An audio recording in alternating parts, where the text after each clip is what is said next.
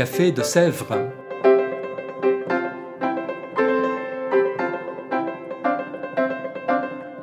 Au Café de Sèvres, on discute philosophie et théologie.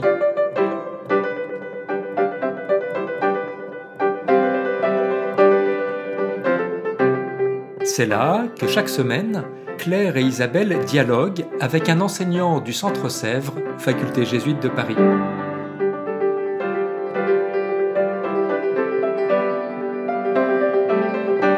L'émission d'aujourd'hui est animée par Isabelle de la Caranderie.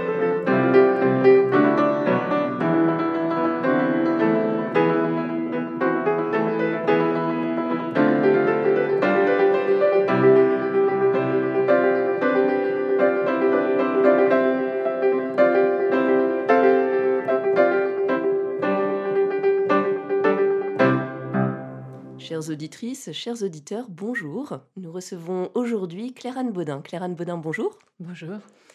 Claire-Anne Baudin, vous êtes laïque, docteur en théologie. Vous êtes professeur en théologie systématique. Ici au Centre Sèvres, vous enseignez la christologie ainsi que la théologie fondamentale. Et ce semestre, vous donnez au Centre Sèvres un cours qui s'intitule Christologie, Dieu qui se donne, Jésus-Christ, pour lequel nous vous recevons aujourd'hui au Café de Sèvres. Une question peut-être un peu générale pour commencer. Pourquoi une branche de la théologie dédiée spécialement au Christ, comme l'est la Christologie donc? Faut-il y voir une subdivision pour approfondir les réflexions en séparant les personnes de la Trinité les unes des autres ou quelque chose de plus profond qui serait encore utile pour aujourd'hui? Oui, effectivement, la Christologie est encore utile pour aujourd'hui, comme vous dites. Et il ne s'agit pas d'une séparation de la Trinité, c'est plutôt probablement bien au contraire parce que l'Église confesse la personne de Jésus comme étant le Messie de Dieu, le Christ, qu'il y a cette réflexion au sujet de son être et de ce qu'il donne au monde par sa présence, par la présence de Dieu qui, s'offre au monde par lui. Et plutôt par, ce point-là que, que naît la, Trinité entière et la possibilité de, d'entendre la présence de la Trinité qui fait surgir la vie, qui accompagne la vie et qui se rend proche. Quelque chose de, de très vivant, finalement, la Christologie. De toute façon, l'ensemble de l'Évangile est, est, là pour la vie et pour le bien, la possibilité de vivre et que les humains puissent vivre réellement, véritablement. Vous venez de faire mention de, de l'Évangile et justement, dans la Bible, on a plusieurs confessions de foi et on pense notamment à celle de Pierre, tu es le Messie, le, fi le Fils du Dieu vivant. Et pourtant, on sait que les dogmes christologiques se sont développés ultérieurement, dans les premiers siècles. Alors comment s'est réalisé ce saut entre la Bible, ce qu'on a dans l'Évangile, et puis euh, les dogmes Et pourquoi a-t-on besoin de dogmes concernant le Christ? Il n'est pas certain qu'il y ait un saut entre les deux.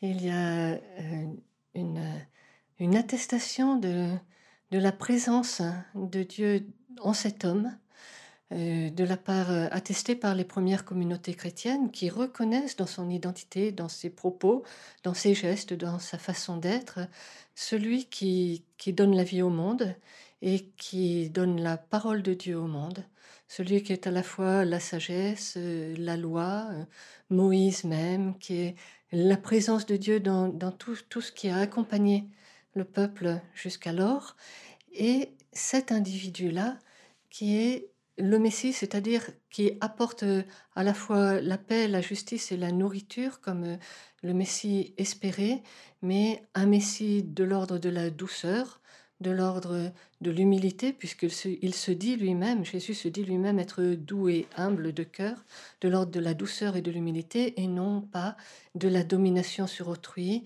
ou de la mise en ordre du monde. Donc cette attestation qui est évangélique, euh, continue euh, et mise en forme par les premiers auteurs chrétiens, les premières communautés chrétiennes dans les évangiles, dans les épîtres, dans les actes, mais cette mise en forme par la suite est difficile à croire, parce que accorder sa foi est toujours difficile, présente des, obstacles, et il y a toujours des, des moyens de fuite pour éviter euh, d'accorder sa confiance en un Dieu qui se donne au plus proche et qui se donne par la présence d'un homme qui, qui, est, frère des autres et, et qui ne compte pas prendre le pouvoir pour lui-même. Donc les moyens de fuite euh, sont bien désignés, ils ont tous été essayés. Je crois bien que toutes les catégories des hérésies ont été essayées, du moins c'est mon hypothèse, je ne suis pas sûre qu'on puisse le prouver, mais que ce soit de considérer qu'il n'est qu'un homme ou qu'il est Dieu, mais dans un autre sens que, que, le sens biblique. Euh, ou alors euh, qu'il est devenu un Dieu alors qu'il n'était qu'homme au début euh, ou alors que son corps est humain et que son âme est divine. Voilà, à peu près toutes les possibilités logiques ont dû être élaborées pour éviter de dire cela. Un homme peut être pleine participation au Père et porteur du message du Père pour la justice et l'amour. Les, hérésies comme autant de fuites de cette réalité euh, profonde finalement. Oui justement, vous venez d'en parler un, peu, mais au fil des siècles, on sait qu'il y a eu des débats houleux, des condamnations mutuelles, parfois assez virulentes, au sujet de cette identité du Christ. Quels sont les enjeux finalement de, ces débats? Les enjeux des débats christologiques, hein, il me semble, sont tout d'abord d'habiter les termes de la confession de foi. C'est-à-dire de ne pas utiliser des mots qui seraient creux, vides, sans contenu, mais des mots qui se réfèrent à, l'existence même de ceux qui les emploient. Une question m'était posée hier en cours en disant que quand on dit de Dieu qu'il est Père, ça n'est qu'une vague ressemblance avec euh, ce que nous connaissons de la paternité, une analogie lointaine, mais on ne sait pas si ça correspond bien à l'être de Dieu d'être Père.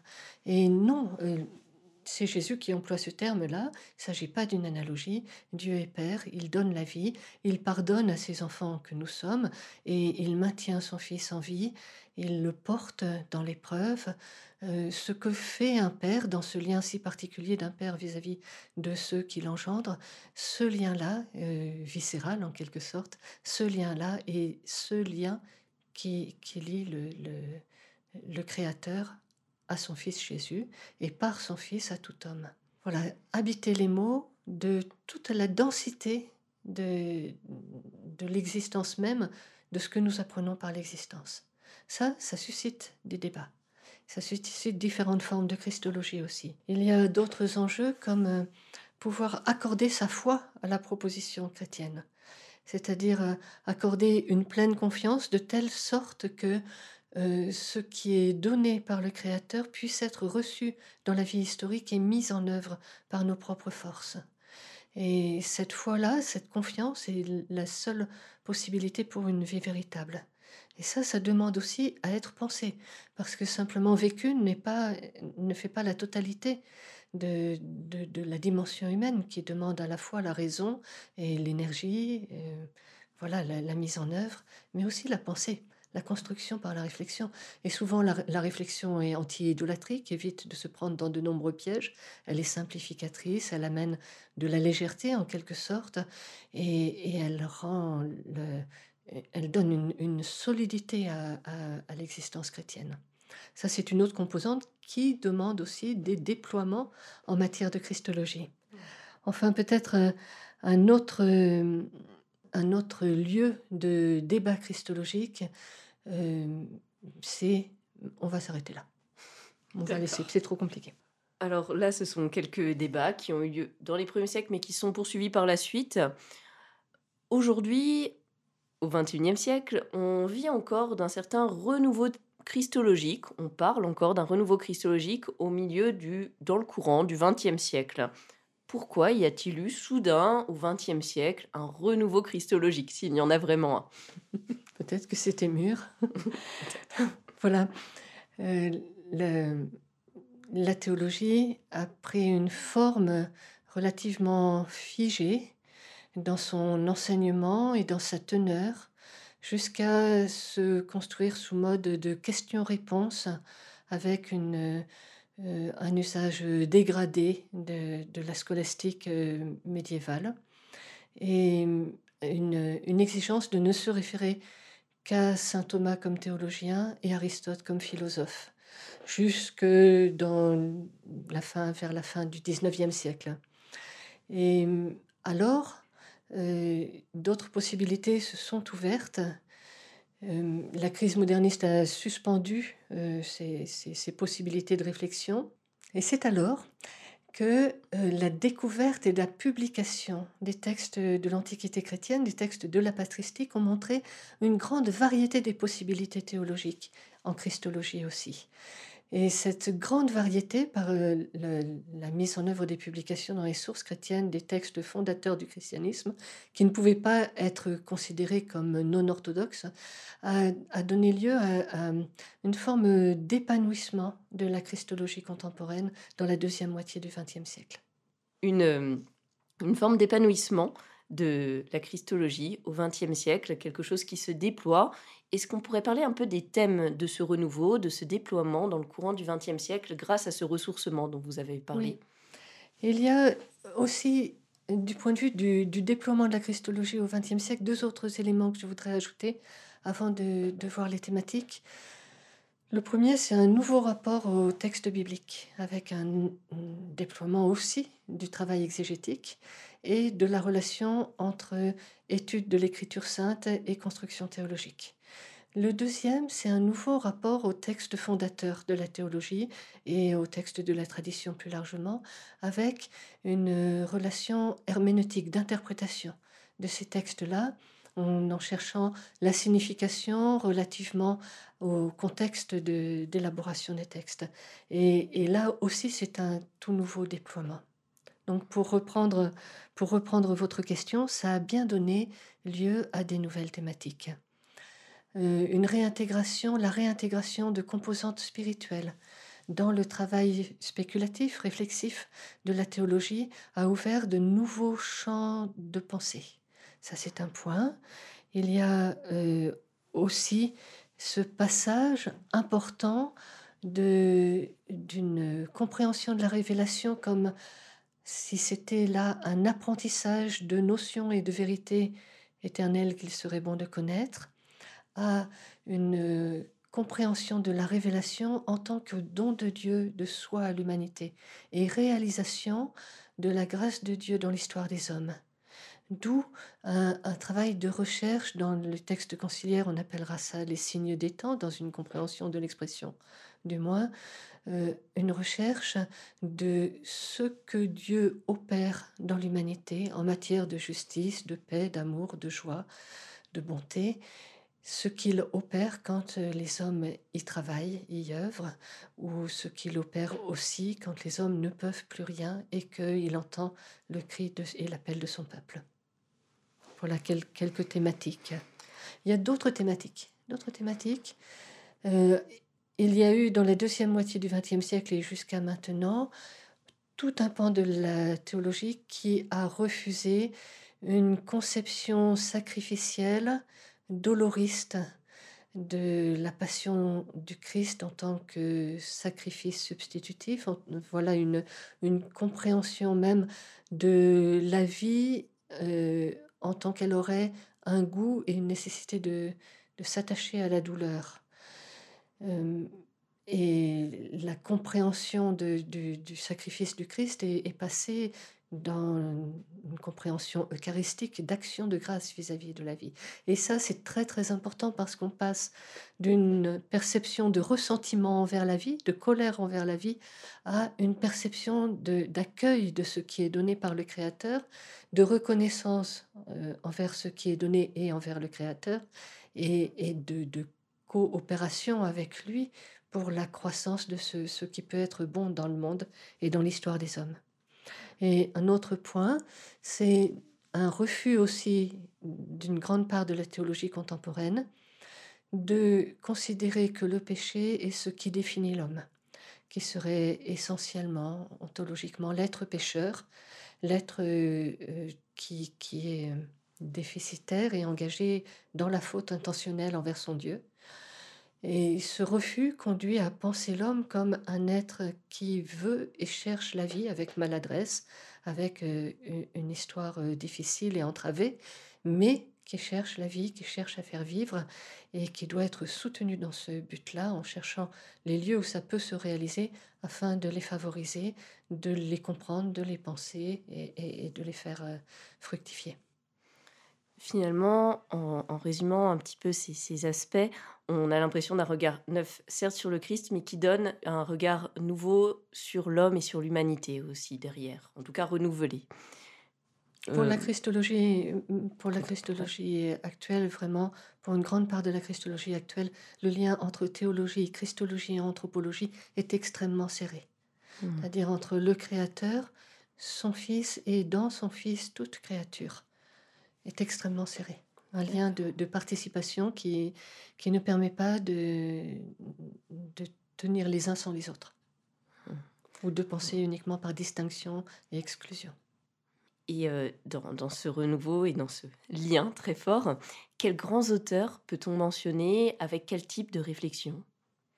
Il y a dans l'histoire de la théologie contemporaine, euh, parmi les auteurs post-conciliaires, euh, peut-être euh, tout d'abord Karl Rahner en ce qu'il a beaucoup travaillé, euh, ou du moins été entendu lors du Concile Vatican II. son élève Jean-Baptiste Metz, avec son insistance sur la société, et, et Sobrino, John Sobrino, pour la théologie de la libération. Il y a aussi dans le registre protestants réformés, des auteurs euh, tels que Karl Barth, qui en christologie a beaucoup lié son histoire biographique et l'histoire de sa propre compréhension de la christologie, jusqu'à exclure euh, justement ce lien entre Dieu et l'humanité, ou du moins pas l'exclure, mais le réduire à un, un, point infiniment réduit, infiniment réduit, bien que de si grande importance, de, coprésence dans la personne du Christ, mais euh, la proximité entre Dieu et l'homme ne se jouerait que dans cette coprésence dans la personne du Christ, et il a s'est retourné en 1956 en disant euh, Je ne voyais, dit-il, qu'un côté de la lune. En fait, il s'agit de parler de l'humanité de Dieu, et, et Dieu se lie à l'être humain, et s'allie à l'être humain d'une alliance, et habite l'humanité par le Christ. Donc d'un point qui, n'est que 30 ans d'histoire historique du Christ, euh, advient une compréhension du Christ dans sa présence au monde, dans toute l'extension du monde et de l'histoire. Donc un, grand changement. Il y a aussi dans le monde euh, réformé euh, des auteurs comme Bonhoeffer ou Moltmann, des auteurs qui ont construit des christologies qui, ont des points de distinction avec une insistance sur la théologie de la croix qui n'est pas euh, l'insistance catholique ou pas d'abord l'insistance catholique, mais qui dans une perspective œcuménique s'enrichit, les deux, les deux écoles s'enrichissent infiniment en, insistant sur, euh, sur des, des aspects euh, distincts les uns des autres. Des auteurs, mais dans le courant du XXe siècle, il y a aussi le Concile Vatican II, sous la motion duquel nous vivons encore pleinement en Église. Alors comment le Concile Vatican II s'est-il saisi, ou à quel titre s'est-il saisi de ces enjeux christologiques? Je mentionnerai deux points réellement importants qui se trouvent dans les textes du Concile. C'est probablement le rapport aux autres religions et euh, le rapport au Christ hors de l'Église. Euh, d'une part, le rapport aux autres religions et, a avancé par la Christologie lors du Concile Vatican II, euh, estimant que l'ensemble des recherches religieuses sont des chemins, des pierres d'attente, des rayons de vérité qui sont déjà porteuses du Christ ou qui est déjà porteur du Christ de cet ensemble. Euh, c'est une, une, façon de formuler les choses qui est tout à fait traditionnelle par euh, l'inhabitation du Verbe de Dieu dans le cœur des hommes et dans le cœur des hommes qui se rassemblent ensemble pour chercher la vérité. Et ce, ce point-là euh, fait passer de la guerre à la paix dans, dans le monde interreligieux. C'est donc quelque chose, euh, une évolution considérable. L'autre, l'autre évolution qui est considérable aussi, c'est la considération de, de, tout homme, de tout un chacun, comme étant dans le mystère de, de son existence, une personne qui, qui non seulement est habitée par le Verbe de Dieu, par une présence intérieure euh, du Christ, mais même sans, sans, en avoir connaissance, ou généralement, et pour quasiment tout le monde, et même en général pour nous-mêmes, sans en avoir pleine conscience, mais aussi euh, qui, qui est travaillé de telle sorte que quand il cherche à exercer sa bonté, quand c'est un homme de bonté, qui veut la bonté, qui veut la justice, euh, qui veut le bien d'autrui, qui veut donner la vie, y compris au prix d'une part de sa vie ou de sa vie entière, eh bien, quand c'est un homme d'une telle nature, alors il est proche du Christ. Il est proche du Christ sans avoir aucun moyen de, le formuler. Euh, dans certaines circonstances, les moyens, mais aucun désir de le formuler. Mais là, c'est parce qu'il y a mécompréhension. Euh, et ça, être proche du Christ, c'est aussi être proche du Christ dans le déroulé dans le déroulement euh, biographique de la personne. Et le Concile va jusqu'à dire que l'homme de bonne volonté traverse d'une façon que Dieu connaît l'expérience pascale. D'une façon que Dieu connaît, c'est-à-dire de la façon dont Dieu lui-même en son Fils a connu l'expérience pascale, l'homme de bonne volonté est assimilé au Christ dans la traversée de l'expérience de la perte vers la vie par la puissance du Créateur.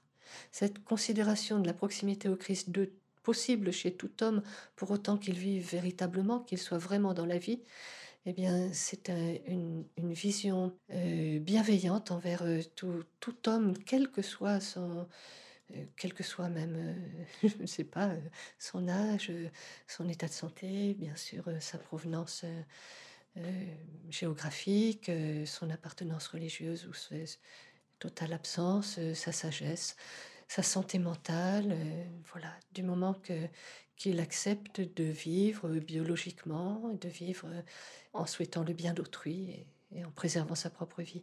Des points cruciaux, majeurs pour aujourd'hui, donc. Et ici, on se situe aujourd'hui. Et reste-t-il des chantiers en Christologie ou peut-être plutôt des invitations pour le peuple de Dieu? Très certainement que le peuple de Dieu en Christologie s'y connaît bien déjà ce que l'on appelle le sensus fidei, le sens de la foi, la cohérence de ce sens de la foi chez les baptisés et, les disciples du Christ est vraiment actif. Et des travaux ici au Centre Sèvres sont menés pour voir quelle forme ça prend chez les personnes les plus pauvres qui, malheureusement, par leur, par leur cursus personnel, n'ont généralement pas accès à de grands déploiements de, de christologie académique. Euh, mais ont par leur expérience une grande justesse de compréhension des enjeux, une grande, une grande connaissance existentielle des compréhensions des enjeux, de pardon ou de goût de la vie, des éléments de cet ordre-là. Donc euh, il n'est pas question uniquement de, la dimension académique de la discipline. Mais le travail intellectuel euh, en christologie, comme dans toutes ses composantes, doit s'attacher au aux enjeux actuels, j'allais dire aux enjeux du moment, mais celui auquel je pense n'est pas un enjeu du moment, mais un enjeu qui est désormais celui auquel nous devons veiller. Et la, question du réchauffement climatique est, est à l'ordre du jour et probablement ce qui est de plus grave et qui ne va pas partir et qui pose des questions particulières. L'unique commandement du Christ est de s'aimer les uns les autres et d'aimer notre Créateur et sa création, ce qui est uni. Et il s'agit de savoir euh, en quoi consiste cet amour et qui n'est probablement pas uniquement mettre, assurer un certain confort à sa famille maintenant, mais reconsidérer des modes de vie autre chose que pour voir à son propre confort, veiller plus largement au bien de tous et à la préservation de ce qui nous est donné dans cette vie qui nous est offerte gratuitement. Là, la réflexion christologique a du travail.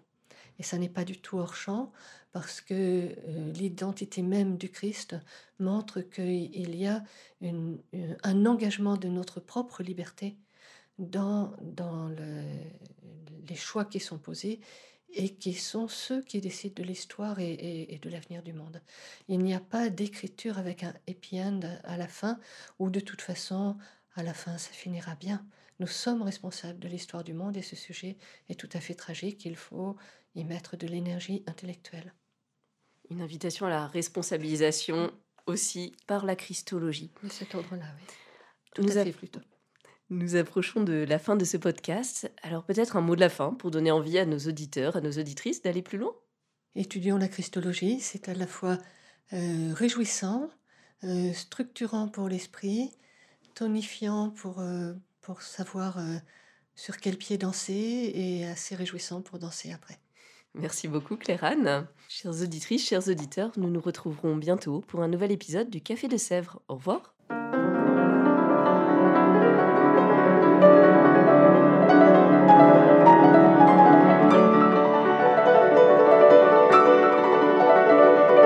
Vous écoutiez Café de Sèvres, le podcast du Centre Sèvres, Faculté jésuite de Paris, en partenariat avec RCF.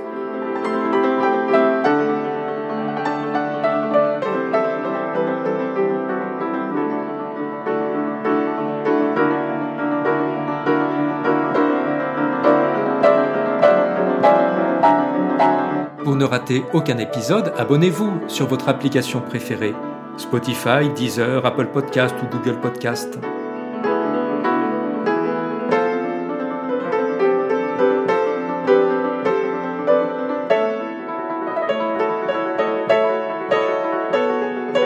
Et sur notre site internet www.centresèvres.com, découvrez l'ensemble de nos cours et conférences en philosophie et théologie. À bientôt!